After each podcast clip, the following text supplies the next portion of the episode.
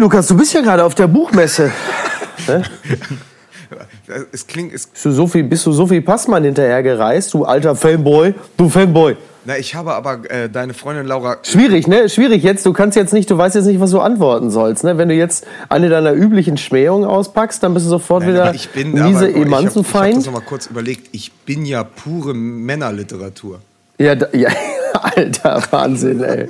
Alter, ich wirklich, also da muss ich, also komm, lass uns besser weiterreden. So, weil sonst, sonst alles, was ich jetzt sage, könnte mir direkt das Genick brechen.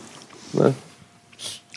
Aber ich habe deine Freundin Laura Karasek getroffen. Ja, Schönen Gruß. die ist super. Ähm, ja, sehr schön. Ich mag die sehr. Die ist ein netter Mensch. Die habe ich im Fernsehen gesehen neulich. Ach, jetzt hör mal auf. Das gibt's doch gar nicht. Weil du alles, Wirklich? also Mike, wo du Wirklich? kommst rum. Du kommst richtig rum. Ich habe sie, gesch ich habe sie geschminkt im Fernsehen. Ja, du- du- ich glaube, äh, also ich möchte Laura nicht zu nahe treten, aber ich glaube, man hat kaum eine andere Chance, als sie geschminkt zu sehen. Ne? Also auf jeden Fall Frankfurt. Ich lasse das mal so stehen. Ja, du Frankfurt bist wie Plasberg, genau. Du lässt das mal so stehen. Genau so einer bist du nämlich. Man, man sieht, wie immer, das Buchmesse ist in Frankfurt. Ich habe gestern 27 Minuten auf ein Taxi gewartet. Oh Gott. Und dann saß Michael Friedmann. Wirklich? Michael Friedmann. Ja. Michelle Friedmann. Michael Friedmann. Guck an. So, Ja. tatsächlich. Grüße bitte.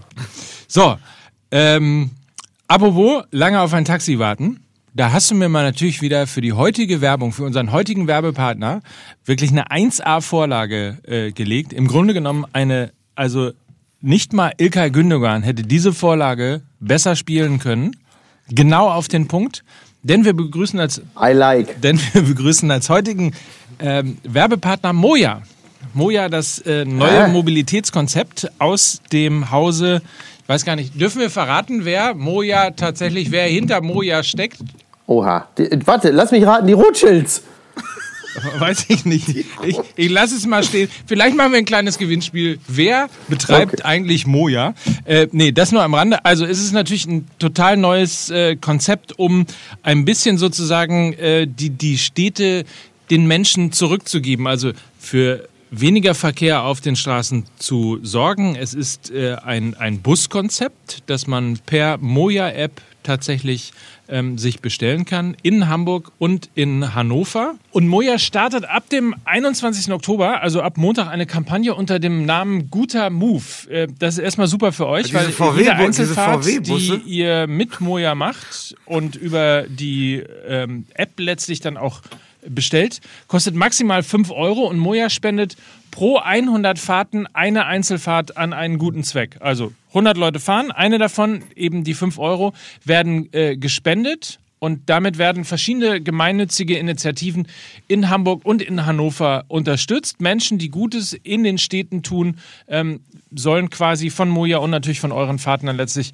unterstützt werden. Ihr könnt äh, das Ganze nachlesen, welche Initiativen, welche Projekte das sind, findet ihr auf der Moja-Website unter moja.io, also M-O-I-A.io. Da könnt ihr alles nachlesen und Moja unterstützen. Also ich kann nur sagen, seitdem ich mich bei Hart aber fair über Moja kritisch geäußert habe, habe ich das Gefühl, dass sie mich in Hamburg verfolgen. Egal wo ich bin, ist da schon einer hinter mir her. Egal wo ich hingucke, da kommt ja schon. Leute, das ist, So. ja, nee, die haben mich auf dem Kika, das sag ich dir. Falls, das, falls, falls ich nächste Woche nicht mehr auftauche, dann haben die mich, haben die mich kaltgestellt. Egal wo ich bin, sind die Oder- immer hinter mir. Ich sag's dir. Ja, ja. Wollen wir anfangen? Machen wir unbedingt. Liken Sie bitte die Musik jetzt.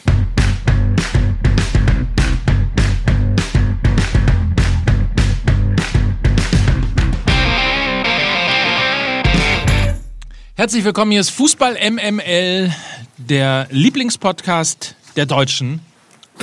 Ich, ich mache das immer einfach mal einen Top. fetten Rund. Super, sehr Oder? gut. Ja. Der Lieblingspodcast der Deutschen mit Mickey Beisenherz. Ich, äh, ich, äh, ich tue das. Ich bin, äh, ich bin Trainer. Ich, äh, ich komme von Tolstoi. Ich, äh, äh, ich komme von Homer. Ich, ich komme von Cervantes. Lass, ich, lassen Sie mich in Ruhe mit und äh, äh, äh, stellen Sie mir nicht solche Fragen.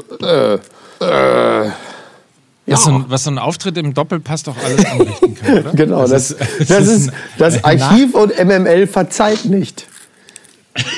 Aber so, aber äh, Fun Fact, so klingen auch 50 Prozent der Interviews auf dem blauen Sofa hier in Ja. Frankfurt. Und jetzt natürlich noch, und jetzt noch für, damit Mike gleich wieder, äh, wieder in unseren Simpsons-Kosmos eintaucht.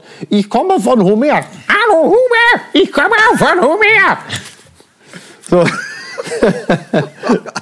Ich bin, ich habe mich wirklich, ich habe mich jetzt wirklich schon zu- raus. Ich habe mich, ich, ich bin schon raus, seit du acht Minuten Werbung gemacht hast. Ja, so hat halt jeder sein Ding hier am Morgen. Also, ähm, ja, ma, mach doch mal weiter, Mike. Ich bin so geil, bisschen geil darauf, dass du mich jetzt vorstellst. Ein bisschen geil darauf äh, bist du, ein bisschen geil äh, bin ich darauf, dich vorstellen zu dürfen. Und ich hoffe, jetzt werden alle geil im gesamten Mikrokosmos von Fußball MML. Habe ich nicht eben noch von einem Makrokosmos gesprochen? Ah, gut. Aber hier ist Lukas Vogelsang. Lukas, Lukas Vogelsang, Frankfurter Applaus. der einzige, der einzige deutsche Schriftsteller, der zwar eine Weste trägt, aber noch nicht den Buchpreis hat. Ich bin, ich habe gestern, ich habe gestern einen Kollegen äh, äh, gleich mal begrüßt mit dem äh, Satz: Du bist ja wohl der Buchpreisträger der Herzen. Kommt nie gut an. Ach so, oh ja, das, das glaube ich sofort. Pass auf, aber mein Buchpreisträger der Herzen, seitdem ich ihn auf der Litruhe am vergangenen Sonntag mit Ewald Lien auf der Bühne gesehen habe, hier ist Mike Nöcker. Vielen, vielen Dank. Mike, darf, darf ich noch mal ganz kurz, bevor es richtig losgeht, kurz einen Ausschnitt. Ich habe das sozusagen mental mitgeschnitten von Ewald Liens äh, Lesung. Also für alle, die nicht Mhm. dabei waren, es kommt jetzt ein zehnsekündiger Ausschnitt. Ja, ähm, äh, also ich, ich lese ihn jetzt mal, also die, diese Seite, also, ähm, also na, bla bla bla bla bla, das interessiert sie ja eh nicht. Also diese Seite, also 92 war ich in Du- Duisburg, Du bist davor gemein. Arminia du bist Bielefeld. total, du bist total gemein. Du bist ein ganz fieser Mensch, Lukas Vogelsang. Ey, ich- Weil- Und weil das so, weil das alles so gemein und fies ist, bringen wir jetzt mal ein bisschen Herzenswärme hier rein, ja, wie ihr kalten, zynischen Schweine. Wir gratulieren Ewald und Rosalin zum 40. Hochzeitstag. So. So, sieht's nämlich so aus. ist das. Äh, pa ja. Pausana hätte die beiden nicht interviewt. Dann haben die ja äh, exakt 20 Jahre vor mir geheiratet. das, haben, das war bestimmt ein teuflischer Plan von denen. Möglicherweise. Das haben die vor, vor Das haben die nur 40 wegen Jahren. euch gemacht. Ja. Ja, das ist witzig. Um dann sagen zu die können, ja, Erzählung- ist ja super dated, was, was ist ja echt richtig Aber um die. Erzählung mal abzurunden, Ja. äh, wir spielen ja hier am Samstag, ich bin ja auch deshalb da, weil ich mit der Autorennationalmannschaft am Wochenende gegen Norwegen spiele und wir hatten die Wahl intern mit dem DFB, ob wir Ewald Lien als Trainer bekommen oder Otto Rehagel. Ich habe irgendwie das Voting verpasst, aber es ist Otto Rehagel geworden. und ich habe so ein bisschen Angst, dass er mich am Wochenende nach 20 Minuten gegen Pascal Ojikwe austauscht und wir einen riesen Skandal am Hals haben. Großartig. Ähm, vor allen Dingen, Oder, oder pass, pass auf, dass er nicht irgendwie wie, wie beim, beim Siegmann in, auf dem Platz ruft, hier, pack ihn dir, pack ihn dir. Das kann natürlich auch sein. Ich weiß auf jeden Fall, Lukas, wenn du gut spielst, wenn du gut spielst, wird er am Ende des Spiels auf jeden Fall nicht sagen, also ich kann dir nur sagen, dieser Lukas Vogelsang ist wie, wie, er erinnert mich an meinen, an Verdi, an, erinnert mich an, an Goethe, an Schiller. So wie er aufgespielt hat, hat er uns eine schöne Arie gesungen. Wunderbar. Und dann pfeift er noch auf dem kleinen Finger hinter dir her. So. Also sowas Ja. wird kommen. Ja. Naja. Ach Kinder, können wir jetzt mal, wollen wir, ich meine, äh, wir haben, ja, wir haben jetzt ein paar Namen gedroppt, aber so richtig haben wir ja noch nicht über Fußball geredet. Naja. Dabei haben wir eine, eine, eine, eine Fußballwoche hinter uns. Ja. Ich möchte mal äh, wirklich Fußball der Herzen. Ja, naja. Es war, Gott, oh Gott. Aber das, Also wir müssen uns über. Also wenn du die Herzen als Instagram-Likes begreifst, dann ja. Wir müssen ja überlegen. möchtest du das waren- einordnen oder, oder Wir- Lukas? Ich würde einfach nur mal sagen, wir waren vor, also wie schnell sich das auch verändert. Wir waren vor einer Woche noch, das ist also so, so, das- so der Ort der Glückseligkeit, im, wenn man mal nochmal drüber nachdenkt, waren wir im, in der Kneipe von Kevin Großkreuz, ja, wo das wirklich das Herz des ehrlichen Fußballs schlägt, ja. Und dann sehen wir uns eine Woche nicht und in Bulgarien beim Spiel gegen England Oh ja. gibt's einen Hitlergruß oder zwei oder drei, ja. Äh, dann, dann fangen die äh, türkischen Nationalspieler an zu salutieren. Dann gibt es ein, Like, einen zurückgenommenen Like, eine Diskussion. Und du merkst einfach so, der Fußball, der Fußball als solches ist immer schon ein Spielball gewesen für die Politik. Aber i- noch nie, also ich kann mich nicht erinnern, dass innerhalb von einer Woche so massiert. Also, dass es so viel auf einmal passiert ist, wo man gesehen hat, diese politische Bühne, sie ist total politisiert und wir müssen damit jetzt irgendwie umgehen. Ja. Ja, also es, es hat natürlich auch damit zu tun, dass natürlich wesentlich mehr des Fußballs äh, jetzt halt eben auch in die Öffentlichkeit getragen wird. Also äh, salutierende Kreisliga-Fußballer hätten wir noch vor zehn Jahren nicht wirklich wahrgenommen. So, das muss man ja auch dazu sagen. Und auch, also gut, bei Länderspielen, was auf den Rängen los ist, das hat man sicherlich auch vor äh, Jahrzehnten schon mitbekommen. Aber ähm, klar, also ich meine, der, der Fußball ist ja nun mal einfach auch äh, Transportstoff für alles. Also für Emotionen positiver und negativer Natur. Und natürlich war der Fußball auch immer schon Präsentationsfläche äh, für, für Politik. Also ich meine, das, das, Ich, ja, ich, ich will ja vielleicht mal gleich den, den Punkt mit einwerfen, dass das, was jetzt in der letzten Woche sozusagen geballt passiert ist, ähm, unter anderem auch deshalb passiert ist, weil ja tatsächlich die letzten 10, 20, äh, vielleicht sogar immer Jahre der Fußball immer versucht hat, unpolitisch zu sein, jedenfalls ähm, vertreten durch äh, führende Funktionäre bei FIFA, UEFA, DFB Ja. und so weiter und so fort. Ähm, und man hat immer versucht, sich rauszuhalten aus der, aus der Poli Politik und merkt jetzt möglicherweise, dass diese, dass diese Neutralität einfach äh, zu gar nichts bringt, weil es ist natürlich eine große Plattform. Jeder weiß irgendwie um die Kameras, die in einem Stadion äh, stehen und jeder weiß um die Kraft, die dann zusätzlich noch zum Thema Social Media und durch das Thema Social Media mit reingetragen werden. Und jetzt hast du nämlich natürlich das Dilemma, dass du als, äh, als, als Organisation quasi keine Haltung hast, keine Richtung vorgibst, keine äh, Werte hast, die du, die du vertrittst, mal abgesehen von ein paar Alibi-Kampagnen, äh, No to Racism und wie sie alle heißen. Oder in Bulgarien die neue oder in Bulgarien die neue Kampagne, die wir ja auch in die Kamera, die auch in die Kameras gehalten wurden. No respect. no respect. Fand ich zumindest konsequent No äh, umgesetzt, ja, muss man sagen. Ja. Kompliment.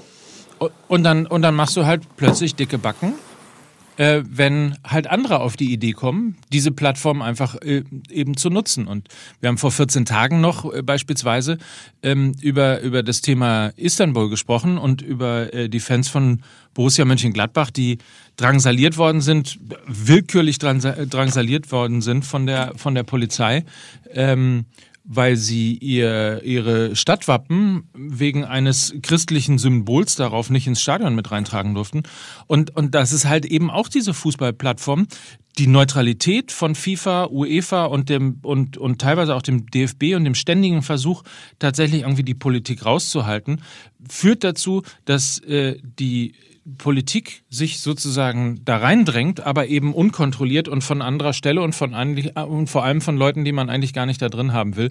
Das ist die Konsequenz darin. Ich verstehe nicht, warum es keinen klassischen Wertekanon gibt und ich verstehe auch nicht, ich verstehe total, also, also man muss es nicht mögen, aber ich, aus wirtschaftlichen Gründen verstehe ich total, warum man in Länder geht, die möglicherweise irgendwie jetzt es mit der Demokratie nicht so genau sehen, äh, aber eben halt viel, viel Geld zahlen. Was ich aber nicht verstehe ist, warum es nicht einen klaren Maßnahmen und einen klaren Wertekatalog äh, gibt, den man unterschreiben muss, wo man sich zu einer, zu einer sozusagen zu einer äh, allgemeinen Fußballkarte ähm, bekennt, in der einfach Menschenrechte, äh, Rechte für Frauen, ähm, Rechte für, für ähm, Schwule und Lesben einfach ver verankert sind, Pressefreiheit, all diese ganzen Grundrechte, die der, der Fußball braucht und die vor allen Dingen eine, eine freie Gesellschaft haben will. Das verstehe ich nicht, warum man sich da nicht äh, eben zu solchen Dingen committen kann, weil ich halt tatsächlich glaube, wenn man selber keine Haltung hat, passiert das, was wir in der, letzten, in der letzten Woche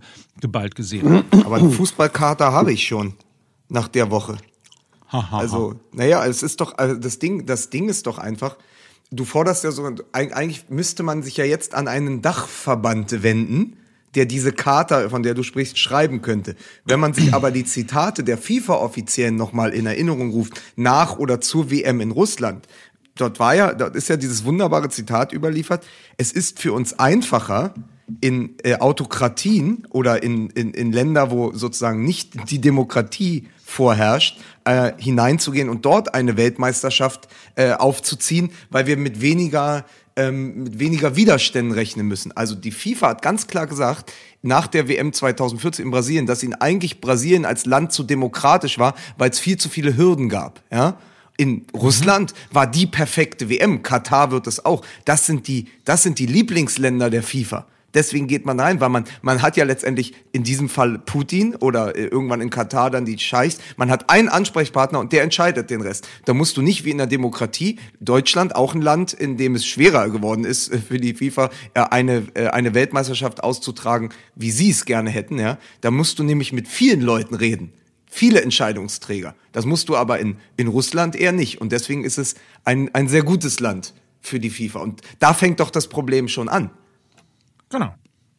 Richtig. Also, und jetzt kann man fragen, äh, so, wer, wer ist jetzt der Fehler? Der, der Fehler im System ist sicherlich auch, dass es in, in äh, also wenn man die Welt in Schwarz-Weiß teilen will, in, in, den, in den guten Ländern sozusagen wahnsinnig kompliziert geworden ist. Da ist natürlich auch die Frage, ob das tatsächlich so der Fall sein muss.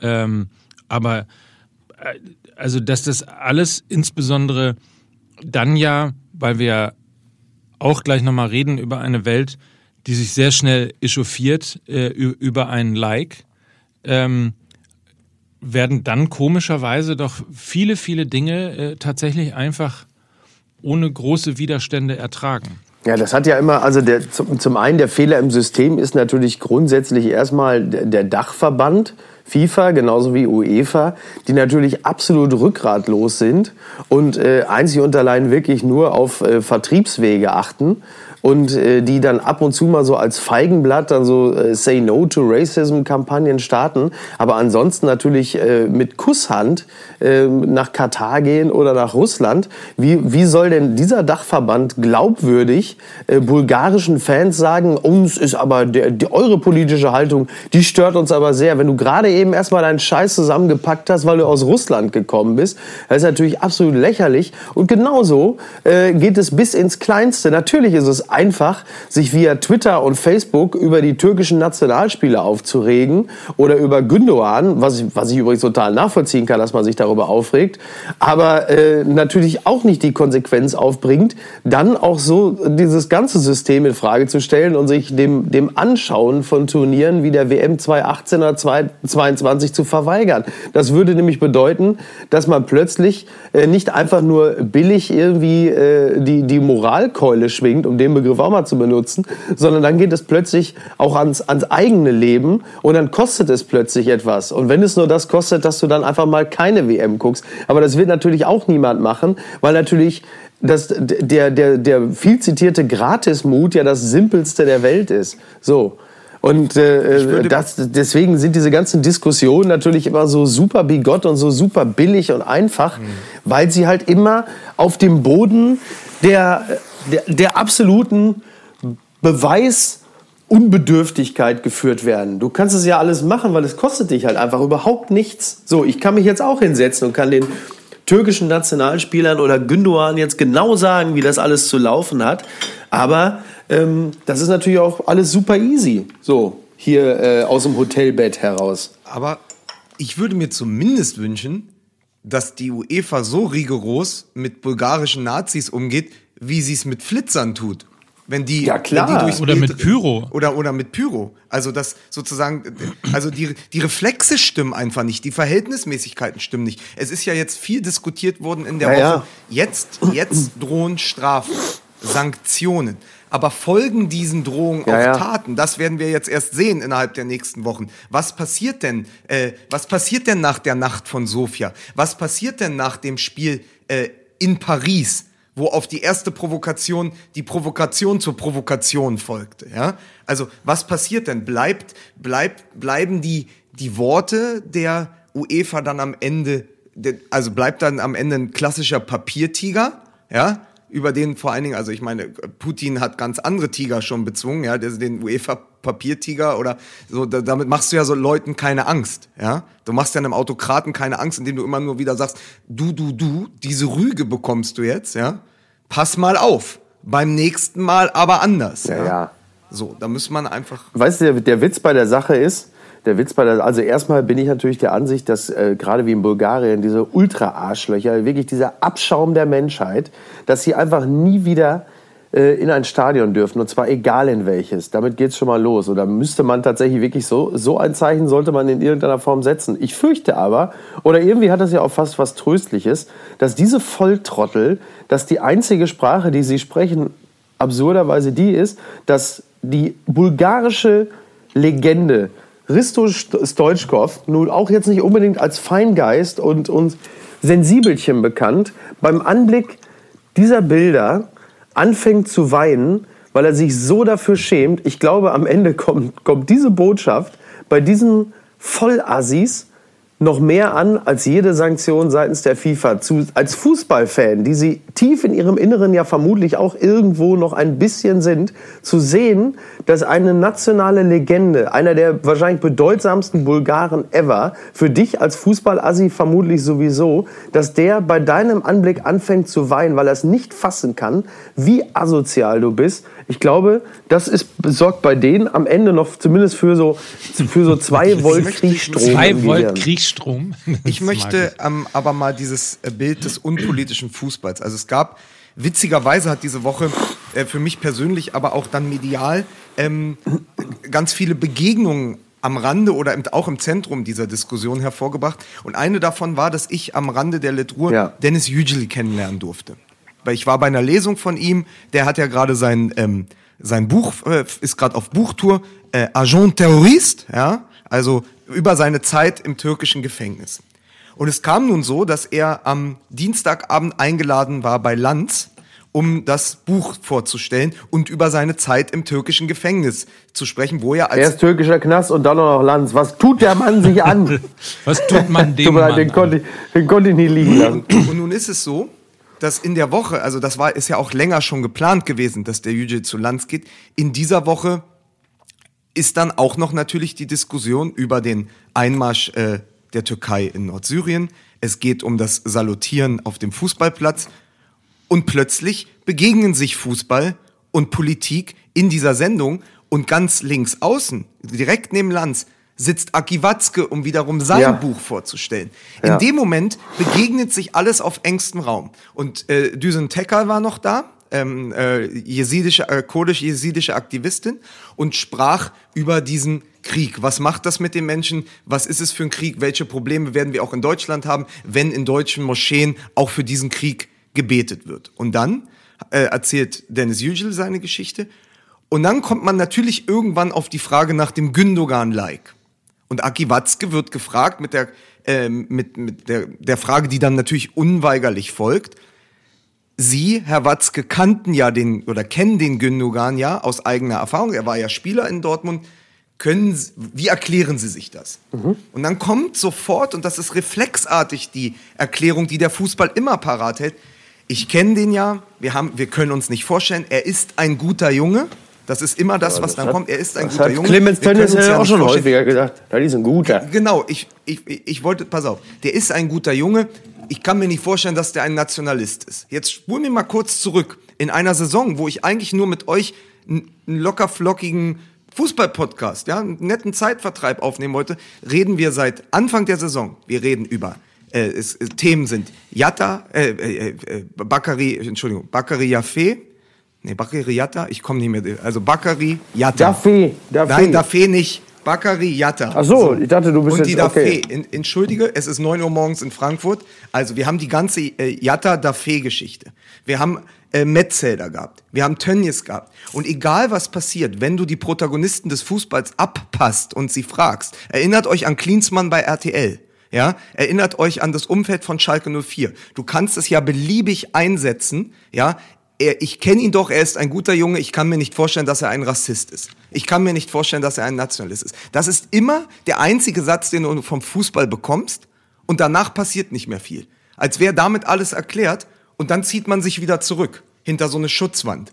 Und da fand ich, ist der Auftritt von Aki Watzke, das war einfach eine sichtbare Metapher für das, was der Fußball ist, wenn er plötzlich mit der Politik ja, konfrontiert wobei, wird, die ihm gegenüber saß, ein türkischer Journalist und eine kurdisch-jesidische Aktivistin. Wobei man ja jetzt auch sagen muss, was soll Watzke jetzt auch groß über Gündogan sagen? Er hat ja nicht, er hat seine Motivation äh, äh durchblickt ja nicht. Ich bin, ich halte das, also es gibt das in Sachen Gündogan bin ich so ein bisschen zwiegespalten. Einerseits ähm, bin ich wirklich absolut willens zu glauben, dass man da irgendwo sitzt, dann sieht man ein Bild von äh, seinem Kumpel und dann, so wie man so durchwischt bei Instagram, jeder von uns kennt das, und du hinterlässt einfach ein Like und denkst, okay, alles klar, gut.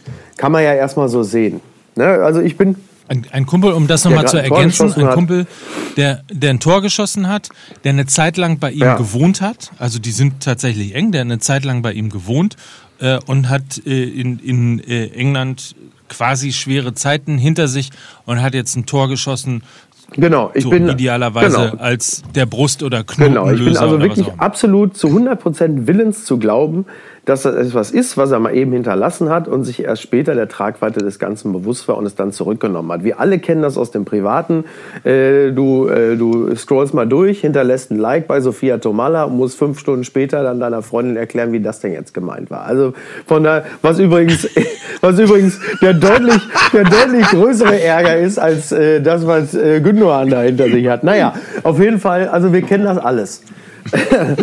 ähm, was, was äh, meine, meine Schwierigkeiten, weil klar, bei Gündogan gibt es ja auch eine Vorgeschichte und ich persönlich habe mich ja mit Gündogan immer viel schwerer getan in dieser Erdogan-Causa als mit Özil, weil wirklich nur die ganz kurze Kurzversion, Özil ist für mich einfach ein Dummkopf mit einem schlechten Männergeschmack.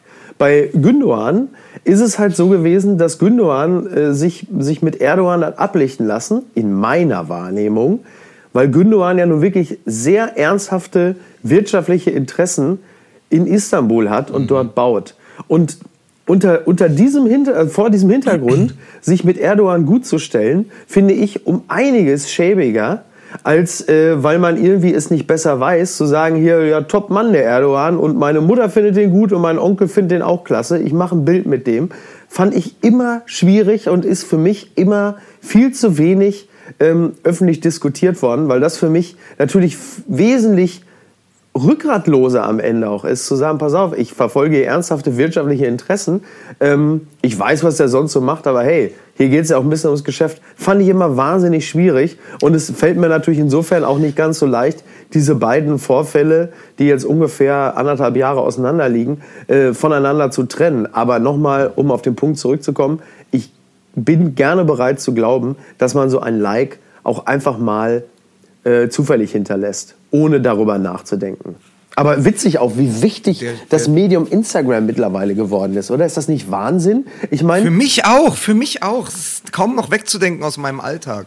ja, Lukas ist nämlich, Lukas Vogelsang ist jetzt seit einer Woche neu bei ja stimmt, Instagram. mein Ich habe Gott, heute Morgen- Leute, haltet euch fest. Ich habe heute Morgen meine erste Story geteilt. Nein. Doch. So, und jetzt pass auf. Und ich habe aber natürlich auch in Vorbereitung zu diesem Podcast äh, einige Texte gelesen. Unter anderem bei Spiegel Online schrieben sie, ähm, um, um, mal, um mal Mickey beizupflichten, äh, schrieben sie, dieses Like von Gündogan und, oder diese Likes von Gündogan und Schahn zeigen nicht, zeugen nicht zwingend von Nationalismus oder Kriegsverherrlichung. Aber es ist ein Zeichen, und da sind wir wieder beim, äh, beim Dummkopf, es ist ein Zeichen für akute politische Dummheit. Und ich würde in dem Fall äh, einen Schritt weiter gehen. Es ist eine für, für, für den Protagonisten Gündogan nützliche Arglosigkeit, die er ins Feld führen kann, dass er sagt, du, da habe ich nicht drüber nachgedacht, ja, diese Verbindung ist mir gar nicht in den Sinn gekommen. Ich bin ja ein Pazifist, aber kein politischer Mensch. Das ist sehr einfach, sich immer sozusagen wieder dort hinter zu verschanzen. Also erst nach vorne gehen, was übrigens, ich möchte jetzt äh, Gündogan nicht mit der AfD in Verbindung bringen, aber das ist ein Stilmittel der AfD. Erst Die gewisse Klientel äh, bedienen, ja, mit gewissen Meinungen nach vorne preschen und sie dann zurückzunehmen und zu sagen, ja, so haben wir es ja gar nicht gemeint. Aber den Applaus hast du dir ja, schon abgeholt. Ja, wobei, wobei man fairerweise, äh, ja, das stimmt. Wobei, ähm, um, um da kurz drauf einzugehen, es gibt einen kleinen Unterschied, weil die AfD natürlich so funktioniert, dass sie dann sehr häufig sagen, ja Leute, da habt ihr uns aber auch komplett missverstanden. Ähm, während natürlich so eine öffentliche Äußerung wie jetzt ein Like, äh, wenn du die zurückziehst in dem Kontext, dann schlägt dir natürlich von der Fanbase dann schon auch ordentlich was entgegen. So, weil das wird natürlich extrem negativ aufgenommen. Das ist ja bei der AfD noch ein bisschen anders. Aber, aber Markus, ja, aber Markus Lanz kam natürlich auch nicht, also um nochmal in dieser Sendung zu bleiben, Markus Lanz kam natürlich auch nicht umhin, äh, den Vergleich klar. mit dem Ja, ja, Ausrutschen der Ja. Maus herzustellen. Also diese Verbindung wurde Ja, natürlich so, ja. mir ist nur die Maus ausgerutscht, ja. So, das hat er natürlich gemacht und so. Und da fand ich es über, übrigens überraschend, dass Dennis Yücel, der ja ein Eigeninteresse hat, also genau an diese, den ja natürlich ein Ja. Gündogan-Erdogan-Foto, was ihn ja damals, äh, wenn ich die Timeline richtig äh, im Kopf habe, im Knast erreicht haben muss oder danach, dann in Freiheit, äh, sozusagen, Ja. der ist eingekerkert, unrechtmäßig von Erdogan, Agent Terrorist, ja, und dann sieht er, dass ein deutscher Nationalspieler äh, sich mit eben diesem Autokraten ablichten lässt. Der hat aber übrigens gesagt, man sollte jetzt nicht jedes Like auf die Goldwaage legen, weil sonst haben wir relativ schnell äh, eine Riesendebatte, aus der wir nicht mehr raus. Da hat er ja grundsätzlich auch tatsächlich recht. Man, Nein, da hat er vor allen Dingen total recht. Also das ist ja, da, da müssen wir vielleicht gleich auch nochmal drüber reden, wo, wo fängt eigentlich quasi Meinungsfreiheit an und wo wird es halt schwierig. Das ist ja auch nochmal eine Diskussion. Wer, wer richtet eigentlich darüber, da, was man liken darf und äh, was man schreiben darf und was nicht? Also, Twitter, das macht Twitter, das keine macht Sorge. Twitter. Ach Auf. Instagram wird geliked, Sorge. auf Instagram wird geliked und Ja. auf Twitter wird darüber befunden, ob dieses Like okay war. Es, Genau, es zeigt, genau, richtig. Es zeigt sich aber auch ähm, in einer Gesellschaft, die ja dann doch, habe ich gerade gelesen, dass, dass äh, die 16- bis 24-Jährigen, ähm, also die Gen, Gen Zs, wie sie heißen in der Marketingsprache, die Gen Zs. Ich weiß nicht, wer, sie- ich Ähm, weiß, nicht- ich weiß nicht, wer die so nennt, ich aber weiß es können doch auch- kranke ich bin Hirne direkt- ich bin sein. direkt- Wie viel Kokain muss man genossen haben, um Menschen so zu bezeichnen? Aber bitte. denen ist zum Beispiel, denen ist zum Beispiel Haltung und Meinung wichtig und sie versuchen sich mehr und mehr auch für gesellschaftsrelevante Themen zu interessieren. Das zeigt wiederum aber auch, weil wir am Anfang diese Diskussion der Haltung des Fußballs gehabt haben, dass man natürlich, wenn man 2,6 Millionen Follower bei Instagram hat und weiß, dass Instagram eines der Medien ist für, für, für, für junge Menschen, dass man natürlich mehr und mehr anfängt, nicht einfach nur eine öffentliche Person zu sein, äh, sondern sich tatsächlich in diesen sozialen Netzwerken Gedanken machen muss darüber, dass man eine gewisse Verantwortung hat. Und dieser muss man natürlich auch bewusst sein. Deswegen so ein schnell dahergescrolltes Like, äh, ja, verstehe ich, kann passieren, ist aber, glaube ich, auch ein Alarmzeichen oder sollte zumindest irgendwie ein Weckruf äh, an alle die sein, die eine große Reichweite in den sozialen Medien haben, dass man halt eben auch beobachtet wird mit dem, was man da macht und dass man eben eine gewisse Verantwortung hat, wie man mit diesem Medium umgeht. Ich, ich finde aber, ähm, also die Frage ist, find, in diesem Zusammenhang ist aber auch, haben wir es und hat es eben der unpolitische Fußball, ja? Also da, da sind wir wieder bei, bei, bei Ursache und Wirkung. Hat es der Fußball versäumt, seine Player, also tatsächlich die Protagonisten und in diesem Fall die Nationalspieler, zu mündigen Demokraten zu erziehen? Oder zumindest zu Menschen, die ein politisches Bewusstsein haben. Weil das brauchst du auch, um das zu verstehen.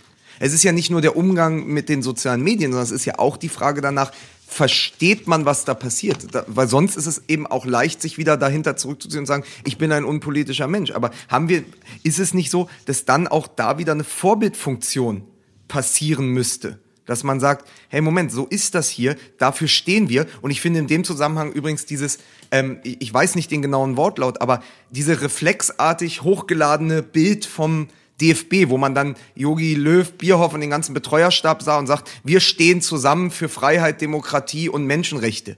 Ja, das sind am Ende schöne Wörter aneinandergereiht, aber füllt das doch mal mit irgendwas. Füllt Ja. das doch mal mit irgendwas. Und das passiert ja nicht. Und deswegen ist ja, ist ja ein, ein Like von Chan oder Gündogan am Ende ja auch nur ein weiteres Symptom dieser Krankheit, die im Fußball grassiert. Ich kann nur, äh, ich kann nur Kevin Prince Boateng äh, aus meine aus meine Elf ähm, zitieren. Man muss einfach mehr machen. Es reicht nicht einfach nur ein lustiges Bild oder eine lustige Kampagne zu veröffentlichen, sondern man muss man also übersetzt gesagt, du hast völlig recht. Man muss tiefer gehen. Also es kann nicht sein, dass irgendwie alles abgeschottet und alles weich und in Watte und sonst wie gepackt wird. Äh, Und da draußen geht eine Welt ab, die irgendwie gefühlt niemand mitbekommt, beziehungsweise wo halt eben auch niemand äh, mal mit einer Haltung um die Ecke kommt oder eben auch, auch ja, zum Beispiel eben auch seinen, seinen Fußballern, seinen Nationalspielern und ähnlichem äh, einfach irgendwie diese Dinge vermittelt. Also der letzte, der letzte Sportler, der wirklich äh, Haltung gezeigt hat, war Colin Kaepernick. Der ist seit äh, vier Jahren arbeitslos. Ja, das also von der, darf, darf dann eben auch nicht passieren. Ja, und So. der, der hat sich ja wortwörtlich in diese ganze Demokratie und in die, in, in, in die Rechte und Gegenrassismus, der hat sich ja reingekniet, verstehst du? So, und das wird ja dann, das wird ja dann auch nicht honoriert. Ja. Ja. außer, außer, dass man sich, und da sind wir wieder bei einem, bei, dem- bei einem ähnlichen Thema, außer, dass man sich von, von einem äh, Despoten im Gewand eines äh, US-Präsidenten als Hurensohn bezeichnen lassen muss. Weißt du? Ja. Also das, Ja. das ist ja, das ist ja auch der Zeitgeist, in, der uns gerade umflort. Und das ist ein Problem. Aber ich möchte ganz kurz noch einen Cliffhanger, weil ich, ich höre Mike quasi mit den Hufen scharren, weil wir natürlich hast gleich äh, eine Werbung machen werden. Aber ich möchte noch mal ganz kurz zumindest eine Cliffhanger-Frage noch mitgeben. Inwieweit ist es denn noch Meinungsfreiheit, wenn ein Klick, ein Like, ein Salut ein Regime oder ein Land oder einen, ähm, einen Staatschef unterstützt in einem Land, in dem Meinungsfreiheit nicht mehr viel gilt. Das, das sind ja, uh, das, das sind ja drei Umrundungen. Ich, da habe ich jetzt im Kopf. Da einen hättest, du dich kleinen mal Ver- gegen, da hättest du dich mal gegen versichern sollen, mein Freund. Da habe ich im Kopf einen kleinen Verkehrsunfall äh, tatsächlich gemacht. Tja, hm. Ist schön, oder? Da kann ich nur eins sagen. Ja? Bitte. An dieser Stelle kann ich nur sagen, dass äh, ihr das Rumpolitisieren, das ist mir jetzt, ich kann nur eins sagen. Und das bleibt auch, was der hier in München, was der Aiwanger gesagt hat. Ich verlange, dass, ich, dass jeder anständige FC Bayern-Fan am Samstag mit dem Messer in die Allianz Arena kommt. Da sieht die Welt schon wieder ganz anders aus. Was wollt ihr denn? Bitte. So. Mal jetzt, ja. Pass auf, ich mache ich mach noch mal jetzt noch ein bisschen eine bescheuerte Überleitung. Sie wissen, Mickey Beisenherz ist unser Peter Pan. Und mein Nöcker ist Alter. unser Captain. Du Scheiße. Das darf doch alles nicht wahr sein. Ja, ne? Ah, äh, Tick-Tack, okay. Mein Freund. Äh, Ja, wir, wir sind nämlich alle drei, wir sind nämlich alle drei verlorene Jungs. Also, und ich Wir zumindest zur lese noch die Wendy. Wir kommen zur Werbung. Hook24.de, da ist nämlich Captain Hook. Äh, wie oft hat man das im, in, die, das ganze Jahr über? Denkt man, boah, ey, die Versicherung hier fürs Auto, das ist aber auch irgendwie ganz schön teuer. Autofahren allgemein Für das ist eine Auto. für, für, oder für mich. Alter, ich, ich kenne ich kenn Vierjährige, die haben weniger Matchbox-Autos als du. Tatsächliche Wagen, Mickey. Ah, das ist, äh, das ist wirklich ja, ja, nicht nur das eine Auto. Also nehmen wir mal als Beispiel Mickey Beisenherz. Der, der ärgert sich seit die, das ganze Jahr über und denkt, Gott, die Autoversicherung, das ist aber auch wirklich, wirklich teuer. Äh, dabei versichern die doch einfach nur und machen doch irgendwie das, was andere auch machen. Und deswegen wollen wir euch an dieser Stelle einfach mal äh, Hook24 vorstellen. Das ist nämlich äh, ganz simpel. Hook24 digital, einfach und günstiger. Das ist das Motto und äh, deswegen versucht man vielleicht schon, fangen wir mal mit der Geschichte an. Ihr erwartet jetzt einen Gutscheincode, ne? Und sagt, geil, wieder Werbung hier für Hook24. Es ist ja jetzt der Zeitraum, wo man die Kfz-Versicherung wechseln kann. Wisst ihr ja noch, bis zum 31. Dezember kann man, man kann jetzt kündigen, man kann jetzt wechseln. Dann höre ich doch mal MML. Die haben bestimmt eine Autoversicherung dabei, die nicht nur günstig ist, sondern auch noch einen Gutscheincode hat, äh, wo ich dann auch nochmal 10 oder 20 Prozent das Ganze günstiger bekomme. Ich kann nur sagen, einen Gutscheincode gibt es bei Hook24 nicht, da Hook24 bereits so günstig ist, dass es günstiger gar nicht mehr geht. Deswegen der äh, kurze Hinweis darauf, geht bitte online zu Hook24. Schaut euch an, was die dort anzubieten haben. Bis zum 30.11. äh, kann man seine alte Versicherung kündigen, nicht zum 30.12., wie ich gerade gesagt habe, bis zum 30.11. kann man die alte Versicherung kündigen, zu einem neuen Versicherer wechseln. Warum nicht einfach mal zu einem günstigen? Also hook24.de ist die Seite dafür, zack, zack. Und ähm, darüber hinaus, wenn das alles nicht noch reicht, ja, könnten wir jetzt vielleicht auch noch eine, wollen wir mal, also wollen wir mal was richtig günstiges verlosen? Zehn Ja. Bücher, zehn signierte Bücher von Mickey Beisenherz. So. Die müssen nämlich auch noch, äh, auch noch raus. Und zur, und zur Apokalypse gibt es Filterkaffee. Möchtest du kurz was dazu sagen? Es ist ein sehr gutes Buch. Es ist eine, es ist die Sammlung meiner tollsten Texte plus neue Texte, die explizit für dieses Buch geschrieben wurden. Und zwar mit demselben Feuereifer der Leidenschaft und Hingabe wie die anderen Kolumnen. Nur, dass man es mal gehört hat. Dieses Buch ist ein Erfolgsbuch und ich bin damit schon in diesem Jahr auf Tour gewesen und die Menschen hatten Tränen in den Augen.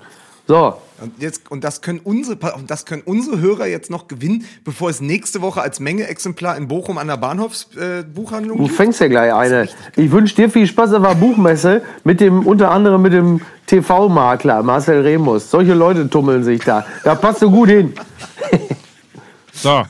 Hook24.de slash mml. Dort findet ihr die Teilnahmebedingungen. Dort könnt ihr mitmachen, wenn ihr eines von zehn Büchern signiert von Mickey Beisenherz. Also es ist schon das Buch von Mickey Beisenherz, das er selber ist. Nicht irgendein Äh, sicher, da hat schon ich schon Ja, geschrieben. so. Also, Ich bin mitmachen. ja nicht Mario Basler. Teilnahmeschluss ist der 27.11. Und wir danken unserem Partner Hook24 Und verlosen natürlich auch eine Live-Lesung von Mickys Buch, gelesen von Ewald Lien. Von wem? Habe ich schon mal gesagt, dass du ein sehr böser, böser. Was muss denn da vor? Ich kriege, Mike, was ich kriege diese, Leben, ich vorgefallen? kriege diese, ich kriege diese, vorgefallen? Lebens, ich kriege diese Ey, Lebenszeit nicht zurück. Und da bin ich einfach, da bin ich einfach Ewald Es Lien ist jetzt eine Woche lang Gram. Und wenn ich ihm dann persönlich begegne, freue ich mich über die Begegnung, weil, pass auf, das nur mal, um das rund zu machen, wenn wir immer über den unpolitischen Fußball reden, das ist das Einzige, was man Ewald Lien wirklich nicht vorwerfen kann. Achso, und alles andere schon, oder was? was ist, Mike, du, Mike, du erzählst mir mal in Ruhe, wie das Ich gewesen weiß- ist. Ich glaube, Ich weiß es. Es war ein total lustiger, es waren lustige 90 oder 100, 100 Minuten. 180 Minuten waren das. Plus Und. Nachspielzeit. Das waren es ja, und nicht. selbst wenn, Der Herr, der feine Herr Vogelsang hatte wieder irgendwas äh, zu meckern, weil Stimmt äh, doch überhaupt nicht. Jetzt stellst du mich hier in so eine Ecke. Seiten Ich habe dich nicht. so ja, ein bisschen, bisschen angehauen. Ja, mal so ein bisschen angepiekt. Ja, so. hat ihm nicht gut genug gelesen und weiß der Henker, weil was weiß ich denn? Wenn zwei, das ist so konkurrenzmäßig, weißt du? Das ist, das ist hier wie der verschnupfte Herr Daum. Wenn, wenn man weiß, irgendwie da, wenn man, Was? wenn man weiß, dass da jemand kommt, der auch was kann und einem den Platz streitig machen kann. Ich, ich meine, Lukas kann großartig schreiben. Aber äh, ist doch, ist doch völliger zum Glück Quatsch. bin Es ich ging frei von Eitelkeit und ich bin zum Glück frei von Eitelkeit und kann nur mit Kopfschütteln Pass auf auf, dann, sowas pass auf, dann sage ich also einfach, reagieren. dann sage ich, pass auf, Mike. Wenn du das schon, auf, wenn du das auf diese Ebene hebst, erzähle ich dir, wie die Geschichte wirklich gelaufen ist. Ich bin da unten angekommen, ich kam zehn Minuten zu spät, ja, und ich habe den Mann von der Buchhandlung, der das Buch von Ewald Lien verkauft, habe ich gesagt, äh, ist der Mike, wo ist der Mike Nöcker da oben? Sagt er ja. Der wird aber gerade von Ewald Lien verbal abgewatscht. So ging das nämlich schon mal los. So wurde ich eingeführt in die Veranstaltung. Und ich bin einfach nur als Freund dir zur Seite gesprungen und wollte sagen, ich fand das total schön, dich auf der Bühne zu sehen, aber ich fand Ewald Lien leicht konfus. Und jetzt möchte ich, dass wir mit dieser schönen Überleitung, dass ich gesagt habe, es braucht mehr politische Menschen im Fußball wie Ewald Lien, da jetzt auch den Deckel drauf machen und zurückkehren zu Ja. vielleicht sogar Fortuna Düsseldorf. Und eigentlich ja auch zu dir, weil dann sind wir wieder beim Ewald Lien-Thema. Du musst ja eigentlich noch erzählen, wie du es aus deiner Sicht siehst, wie der FC St. Pauli mit der ganzen Geschichte umgegangen ist. Jetzt kommt wieder dieser St. Pauli, jetzt geht das wieder los. Ja, Ja, gut, also da bist du ja, also von, wenn du nochmal, also wenn du sozusagen das, den Ewald Lienen mit, mit den Likes und dem Salutieren verknüpfst, dann kommst du ja nicht umhin. Also die Geschichte aus St. Pauli hat ja schon reagiert. St. Pauli und Düsseldorf sind die beiden Vereine, die reagiert haben auf das, was passiert. Kam es St. Pauli eigentlich, also ja, Richtig. toll, Haltung gezeigt, wunderbar, weil so muss man es machen, wenn man als Verein eine Haltung hat und wenn man eine, eine auch erkennbare politische Haltung hat, das ist beim FC St. Pauli ja nur zweifelsohne gegeben, dann ist es nur richtig und konsequent zu sagen, pass mal auf, äh, die Scheiße machen wir nicht mit. Kurze Frage, trotzdem, kam es dem FC St. Pauli insofern auch nicht gänzlich ungelegen, weil äh, Schein jetzt auch nicht mehr von großem sportlichen Wert war? Fragezeichen. Also das ist zumindest etwas, was man äh, ja tatsächlich ähm, äh, nicht vermuten kann, aber was man zumindest unterstellen kann. Ne? Also dass äh, Schein sowieso ein, ein, ähm, ein Spieler war, der sehr schwierig war im, im Umgang. Ich glaube, der einzige Trainer, der tatsächlich mit ihm zurechtgekommen ist, ist tatsächlich Ewald Lien gewesen. Ähm, und ansonsten gilt Cheng Shahin als, als genialer Kicker, aber der halt eben am Fuß Weltklasse sein kann. Oder Weltklasse, ein bisschen übertrieben für zweite Liga, aber ich wollte nur das alte Zitat mit ich wollte nur das alte Zitat reinbringen, am Fuß Weltklasse, im Kopf äh, Kreisklasse. Und ähm, das ist sicherlich äh, ein bisschen, ich, also mal anders, man unterstellt ja immer so ein bisschen irgendwie, wenn es dann halt wirkliche Leistungsträger sind, reagiert man möglicherweise anders. Ja, in diesem Fall von Cheng Shahin war es jetzt nicht, war es jetzt nicht schwierig. Man, man, man reißt dem, der, der Truppe nicht die Seele raus. Was ich interessant finde, ist in, in der ganzen Geschichte mit Cheng Shahin und dann aber auf der anderen Seite Kaan Ayhan und Kenan Karaman von Fortuna Düsseldorf, ist, dass du ja sozusagen die Extreme hast. Also du hast auf, du hast sozusagen die beiden Enden der Skala. Also du hast, also das, das Salutieren im Spiel gegen Albanien passiert. Es wird geliked, es wird unter, unterstützt, es wird salutiert und danach wird viel drüber gesprochen. Jetzt gibt es einen Cheng Shain, der sagt, sie haben gesagt, ich soll meine Botschaft, meine Ehrerbietung an meinen Präsidenten und unser Militär löschen habe ich nicht gemacht. So, wird in Hamburg äh, suspendiert, fliegt direkt in die Türkei und jetzt, jetzt schließt sich der Kreis, hält sich ja jetzt bei äh, Başakşehir hier äh, FK fit in Istanbul, wo er auch hinwechseln wird, was wiederum der Erdogan-Club ist, bei dem Gladbach gespielt hat vor zwei Wochen. So, das ist die eine. Das ist der, das ist der klare türkische Nationalist, der sagt, kein Fußbreit weiche ich davon ab. Das andere Beispiel sind Kaan Ayhan und Kenan Karaman in, in, in, in Düsseldorf, die beide ja noch beim Albanien-Spiel, soweit ich das überblicken kann, dabei waren und dann direkt einen Anruf bekommen haben, oder wie auch immer man sich das vorstellt, von Lutz Pfannenstiel, der ja auf allen Kontinenten gespielt hat, ja, das nur nochmal Klammer auf, Klammer zu, das muss man immer dazu sagen, und der gesagt hat, das können wir nicht dulden. Also, das Tor in Paris fällt, und welche zwei Spieler gehen zum Anstoßkreis, nachdem sie gejubelt haben und salutieren nicht mit? Eben Ayhan und Karaman. Und jetzt ist die entscheidende Frage, ähm, ist das etwas, was von Ethos und Moral zeugt oder einfach nur von der Angst äh, um den Vertrag und dass man doch ganz gerne weiter Bundesliga spielen würde. Und das Tja, wir, wir, werden es, wir werden es vermutlich nie äh, hundertprozentig äh, ausleuchten können, aber ja, ich, ich glaube, in diesem Falle äh, darf man tatsächlich mal sagen, da darf sich jetzt jeder äh, seine eigene, sein eigenes Bild von machen. Ähm, eingedenk der, der Zeitachse kommt man dann zu einem vergleichsweise eindeutigen Ergebnis. Ja, aber was, aber was ich, was ich noch entscheiden muss, und vielleicht binden wir das da ab, weil wir dann sehr lange drüber gesprochen haben, aber ich fand es einfach noch spannend, weil eine Frage, die auch noch aufgeworfen ist, ist in einem Land wie der Türkei, wo die Nationalspieler ja immer noch mehr Botschafter in kurzen Hosen sind als woanders, also das Aushängeschild. Und von Erdogan natürlich instrumentalisiert. Du meinst jetzt die deutschen Touristen, ja? Nein, aber wie sehr kann man sich in einem Land wie der Türkei als Nationalspieler wirklich dem entgegenstellen? Das war die entscheidende Frage, die die Woche ja. immer wieder kam. Äh, erzählt nicht immer nur von den Likes, sondern wenn dann eben schaut doch mal, was das für, für eine mutige Entscheidung auch ist, zu sagen, ich mache ja. nicht mit. Gegen den nämlich, und das Total. ist ja, das ist ja Gruppenzwang im besten Sinne. Man muss ja nur, man muss sich ja nur die Kommentare, und da sind wir wieder übrigens bei Instagram und Twitter und, äh, und Facebook und so, man muss sich ja nur die Kommentare in den sozialen Medien äh, auf, auf Türkisch vor allen Dingen oder, oder von türkischen Mitbürgern oder von Deutsch-Türken, die klar sagen zu den äh, Jungs aus Düsseldorf, wovor habt ihr Angst? Ja, ja. Wieso jubelt ihr nicht mehr mit der Mannschaft? Ja. Seid ihr nicht für unsere Truppen? Seid ihr nicht für unser Militär? Und sie stellen sich dagegen. Und das ist für einen jungen Menschen ja auch eine eine gro große Geschichte. Total. Übrigens, bei, bei, bei, bei Emre Can war das ja auch so. Da wird ihm dann wieder, äh, da wird ihm dann wieder unterstellt, eben nicht für die Türkei zu sein. Und, und dann, und dann, dann wird es, kommt, wird auch dauert sehr schnell wieder gehetzt. Also dieser. Druck, dieser Druck auch auf diese Spieler ist ja extrem. Das ist übrigens etwas, das ist übrigens etwas, und das, das knüpft ja wieder auch so ein bisschen an auf diesen Heldenmut, den viele von uns halt einfach haben, wenn sie zu Hause auf der Couch sitzen und bei Facebook oder Twitter diese Leute aburteilen. Äh, man, man sollte auch immer noch mit einem halben Auge im Blick behalten, dass äh, es eben dieses Regime gibt in der Türkei und äh, dass es dort halt im Zweifel auch Verwandte gibt, die in diesem Land leben und ähm, für die man mindestens das Gefühl hat, Verantwortung zu tragen und sich dann auch entsprechend äh, da äh, salutierend oder likend hinstellt, äh, weil man auch einfach Angst vor Konsequenzen hat. Ähm, das sollte man zumindest nicht gänzlich vergessen. Das spielt schon eine Rolle.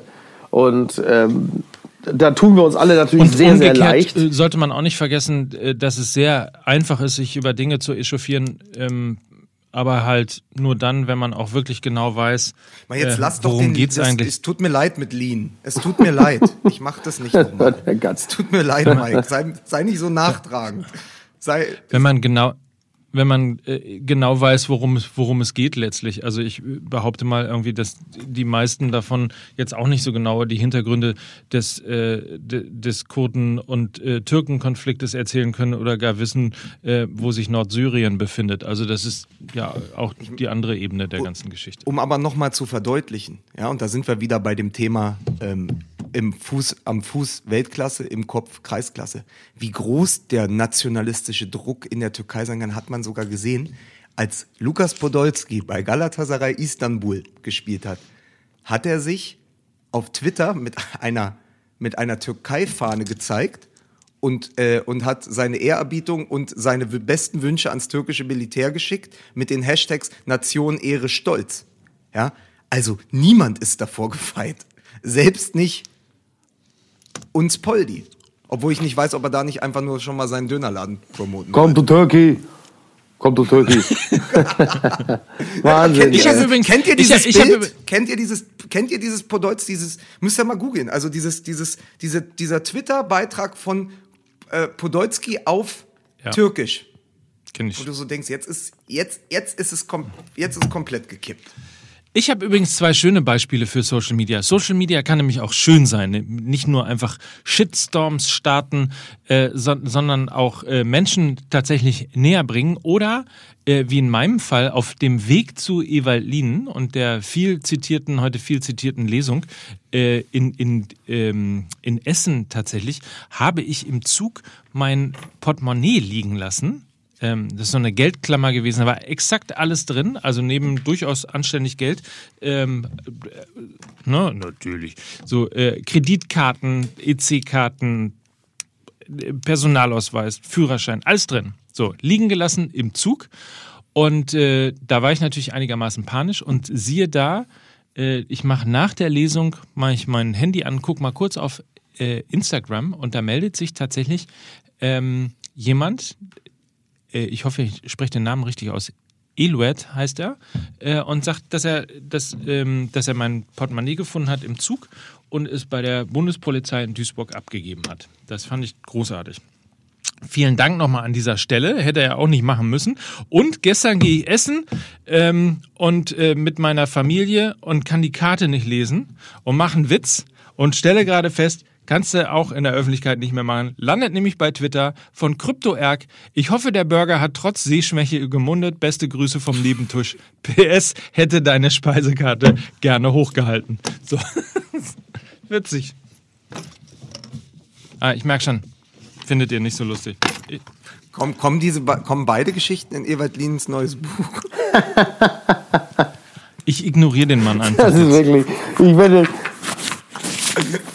Ey, ich habe aber übrigens, ich habe ich habe aber übrigens nach, nach der Woche so auch überhaupt, ich weiß nicht, wie es euch geht. Ich, ich meine das ja ganz ernst mit diesem. Ich hatte mich. Also ich warte auf, ich warte auf jeden Fall darauf, dass das Ganze von Todd Phillips verfilmt wird, was da passiert sein ganz muss. kurz dieses Ne? Gefühl, ich hatte diese Saison echt richtig Bock auf Fußball. Und jetzt ist diese Woche irgendwie passiert und es hält sich bei mir in Grenzen. Das Gefühl war auch, ich bin heute Morgen aufgestanden, ich wusste, wir werden aufzeichnen und ich dachte so, ja gut, aber wenn dann, wenn wir dann über die Türkei gesprochen haben und über die Likes und so, so richtig Bock dann einfach über den normalen Fußball zu sprechen, also jetzt zu sagen, ey, guck mal, Eintracht Frankfurt gegen Leverkusen, Gladbach gegen Dortmund, habe ich gar nicht so richtig. Weil das finde ich so überlagert. Mach dir keine Sorgen, die, die Folge ist ja gleich vorbei. Ich kann, ich kann nur eins sagen. Also zwei Dinge möchte ich klarstellen. Ich habe den Nico Kovac, habe ich gesprochen. Und wir sind uns einig. Kein Zuschauer im Stadion oder zu Hause an den Geräten muss sich Sorgen machen, dass der Thomas Müller im Spiel salutiert. Ja? Das ist schon mal klar. Und zweitens habe ich eine Frage, habe ich. Ich kenne mich nicht gut aus, aber wieso hat Mike Hanke den Literatur-Nobelpreis bekommen? Das ist ja, das ist ja also, bitte. ja? Äh, ich glaube, es gibt nur ein wirklich richtig interessantes Spiel und das ist natürlich das Duell der Borussen.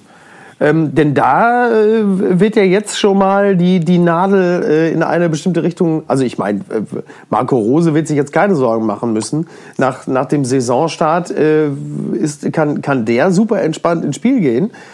Äh, weil die Kurve natürlich eine ganz eindeutige Richtung zeigt und auch eine leichte Delle da jetzt nichts ausmachen würde. Äh, bei Lucien Favre bin ich mir da nicht Ich ganz hoffe, sicher. ich hoffe also, dass die Gladbacher es einfach machen, wie, wie so oft. Äh, sie haben ja oft schon dem, der Borussia schon, der Borussia aus Dortmund schon oft geholfen, indem sie sehr gute Spieler weitergereicht haben. Ich hoffe, dass sie jetzt äh, helfen, äh, ihren eigenen Ex-Trainer loswerden zu können.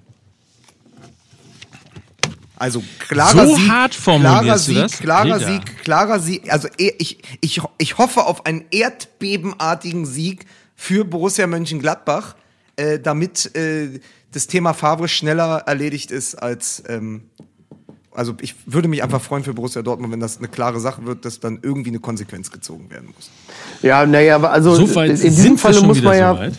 Aber ich finde eigentlich, aber das ist genau das, das ist genau das Naja, es ist ja jetzt keine, es ist ja jetzt im, im Falle von Favre ist es ja jetzt, weil du sagst, sind wir schon wieder so weit. Mach mal, es, ich- ich, ich verstehe übrigens, dass Marco Rose seinerseits sich einigermaßen fassungslos äh, zeigt, dass jetzt schon über Favre diskutiert wird. Aber wenn man ehrlich ist, äh, ist äh, gilt das jetzt schon, wenn man ab Beginn der Saison zählt. Dann würde ich sagen, ist es tatsächlich absurd, dass man zum siebten Spieltag schon über Favre diskutiert. Aber äh, es ist natürlich nicht, es, es, es fing ja nicht bei Null an sondern äh, wir nehmen ja das letzte Saisonviertel mit rein. Und dann muss man ganz klar sagen, sind die Diskussionen über Favre ähm, natürlich auch tatsächlich nicht unberechtigt.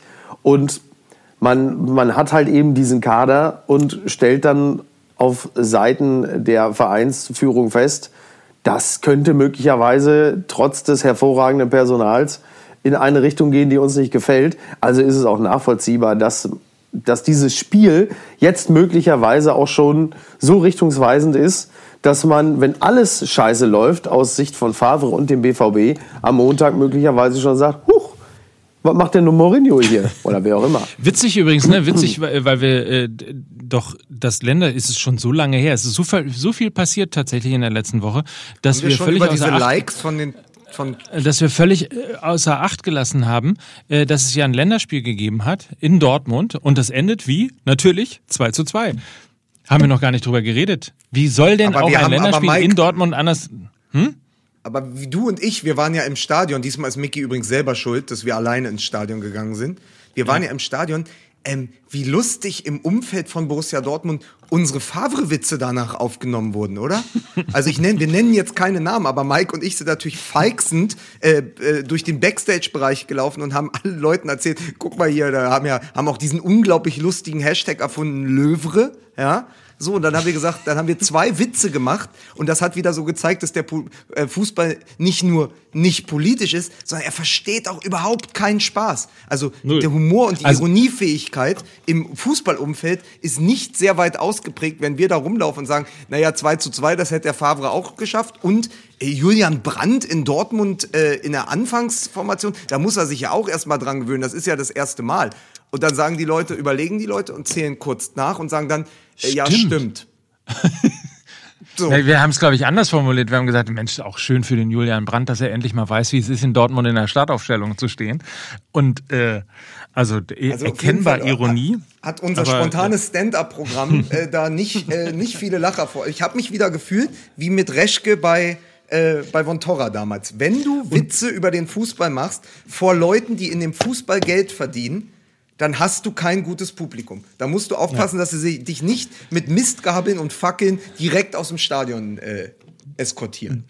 Dann hat das Publikum geguckt, na? Wie? Ah, scheiße, ich komme nicht drauf. Ja, so. Aber jetzt, jetzt mal ganz ehrlich, äh, kurz nochmal, weil wir haben das Thema letzte Woche schon im, im, in der, in der Großkreuz, Großkreuzkneipe nicht zu Ende formuliert. Aber ich finde, das einzige Thema, und das reicht ja von der Nationalmannschaft bis, nach, äh, bis zu Nico Kovac, ist, wie kann er denn so einen Satz über Thomas Müller sagen? Wenn, wenn Not am Mann ist, Ja, Wahnsinn. dann wird er, äh, wird er noch spielen. Also, der, dass, dass der Müller, aus- dass Müller nicht mehr immer spielt, wie es unter Van Raal war, ist ja klar. Aber sozusagen die letzte wirkliche Identifikationsfigur Figur so verbal abzusauen, da muss man auch erstmal drauf. Das ist, glaube ich, das ist wahrscheinlich der ungeschickteste Satz, mit einer äh, mit einem ehemaligen Nationalspieler umzugehen, wie äh, seit dem Talent Thomas Hessler beim BVB. Also das ist wirklich, das ist so ungeschickt und so so un, an, ein unforced error, würde ich mal sagen. Ähm, ich glaube natürlich auch da, ähnlich wie das Like von Gündogan, das war jetzt nicht äh, von langer Hand geplant und ähm, großartig. Da hat er sich, diesen Satz hat er sich, glaube ich, nicht allzu lange überlegt, weil hätte er das, dann, ähm, dann, dann, dann wäre es ja, also, also es ist einfach, das kannst du echt nicht machen. ist die Impulskontrolle der Protagonisten im Fußball aber wirklich in diesem Jahr nicht gut. Also es war wahrscheinlich immer schon so, aber man, man, man man merkt sich ja immer eh nur die letzten drei Wochen, aber die Impulskontrolle lässt echt zu wünschen übrig. Also wenn du es nicht hinkriegst, also bei, bei Hoeneß und, äh, und Rummenigge ist ja eh alles alles vorbei, ja. Also die haben ja, was das angeht, ein verbales Schließmuskelproblem. Aber äh, was, was auch Kovac äh, für, für, für Kovac. Fettnäpfchen, Kovac für Fettnäpfchen mitnimmt und ähm, Und das ist, und das ist, was ich an dem modernen Fußball kritisiere. Das ist das, was ich am modernen Fußball kritisiere. Dass die Fußballer, der Trainer und die Spieler nicht mehr nachdenken, was zu sagen. So. Das war früher anders. Das war früher anders. Der Andi Breme, hier, der, der Ewe, der Ewe, äh, äh, der ist jetzt Superstar in Oerding. Ja, so sind wir Weltmeister geworden. Weil wir eben wussten, was wir tun, was wir sagen. Aber Meine jetzt- Meinung. Jetzt habe ich eine Frage noch an euch. Nachdem Na. die Sportbild letzte Woche dann ja sofort getitelt hat, äh, Müller will im Winter weg.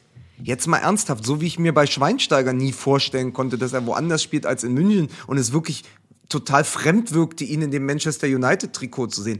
Welcher Verein würde denn, also Thomas Müller, der ja nicht mehr so ganz der Thomas Müller von vor zwei, drei oder vier Jahren ist, aber wo würde der denn hinpassen, wenn du mal nach Europa schaust? Ich kann mir das auch einfach nicht vorstellen. Fort Lauderdale.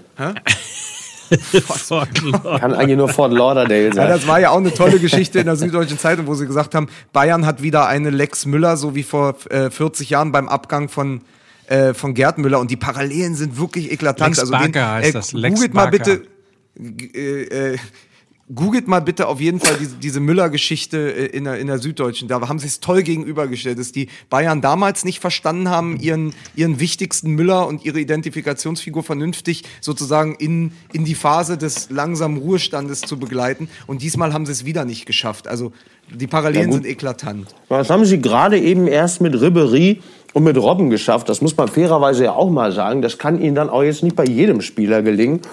Ähm, das ist natürlich schlecht, weil, weil bei einem Verein wie Bayern München auch da gehen die Identifikationsfiguren flöten, also über den sportlichen Wert hinaus. Ist das natürlich dann ein bisschen schwierig, wenn du dir vorstellst, was 2013 noch für eine Bande von gestandenen Bayern den Pokal da in die Höhe gestemmt haben, ist das natürlich auch ein Problem. Ja, wo kann so ein Müller Also beim hingehen? FC St. Pauli ist immer ein Platz für Thomas Ja, nee, Müller. wir wollen schon, dass er im Profifußball bleibt. Also von daher, ähm, dann hat besessen. Aber da kann er zumindest, da kann er mal zumindest irgendwie äh, und dann auch natürlich ein größeres Publikum durch ihn dann sehen, wie es eigentlich ist, wenn man äh, Fußball und Haltung zusammenbringt. So, Bitte. das nur noch mal am Rande. So, haben wir es jetzt? Man weiß ich nicht.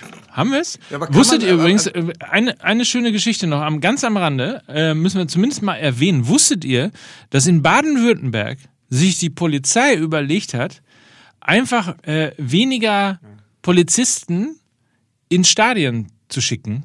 Hm. Und wisst ihr, was die Folge der ganzen Geschichte ist? Also weder, Was- was- weniger Polizei in den Fußballstadien. Pass auf, das, Ver das, das, das Verbrechen als solches stagniert seitdem auf einem niedrigen Niveau. So. Und das Ganze äh, ist nämlich entstanden aus einem Dialog zwischen Ultras und der Polizei. Und siehe da, weniger Polizei in den Stadien und man fällt, stellt fest, hm, Fußballspiele sind ja friedliche Großveranstaltungen. Aber das ist doch toll. Das ist doch, da, da haben wir es doch, jetzt hast du ja wirklich nochmal, ist schön abgebunden, Mike. Oder? Ja. Ich könnte jetzt noch darüber reden, dass äh, die Zahl der sexuellen Übergriffe beim äh, Oktoberfest gestiegen sind, aber das lassen Wir wir. können aber auch einfach sagen, was ist der Fußball für eine miese Sau oder der Fußballgott oder wie auch immer, dass natürlich in der Woche, wo es dann um diese ganzen Sachen mit äh, Gündogan und so geht, natürlich Gündogan zwei Tore schießt, ne? was er wahrscheinlich nie wieder machen wird für die Nationalelf. Also das nur wieder so, der Fußball bleibt sich selbst treu und es ist wirklich einfach, das könntest du keinem Redakteur als Geschichte verkaufen, aber der Fußball kriegt es immer wieder hin. Das ist noch absurder als Tatort Münster. So, jetzt reicht's. Jetzt hast du ein Nationalheiligtum angegriffen. Jetzt ist Schluss. Jetzt ist Schluss. So. Du, ey, ich stand, ich stand Samstag Nacht mit der Staatsanwältin aus dem Tatort Münster draußen, die rauchte vom Hotel in Essen und sie hat 45 Minuten äh, ihren Wikipedia-Eintrag nachgetanzt. Es war herausragend in dieser Stimme. Die könnte mir alles erzählen. Ich sag mal, wir gehen jetzt. Hab euch lieb, ihr Mäuse. Und Lukas, lass Evalin und Mike in Ruhe, sonst komme ich da persönlich dahin. Ne? Absolut. So, also, Ich, ich dickes Küsschen. drauf. Ich, äh, ich habe dir auch eine Tschüss. Überraschung hinterlassen in Tschüss. deiner Wohnung. Oh Gott, du hast mir irgendwo in eine Ecke geschissen. Ich sag so infantil manchmal. In meiner Welt ist das Aber- genau dann das. Ich erzähle als letzte Geschichte noch, nur für alle, die es noch nicht in den sozialen Medien mitbekommen haben. Ich war äh, ein paar Tage in Mickys Wohnung in Bochum und ich habe ein Drittel seines Rode-Mikrofons gefunden.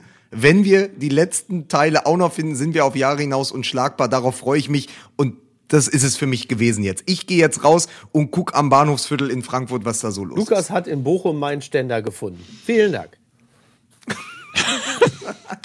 Küsschen. Tschüss. Bitte, ich muss hier raus. Ich muss hier raus. Wirklich. Lass mich. äh, Ich will nicht mehr. Befreit mich. Ich befreit mich. Oh.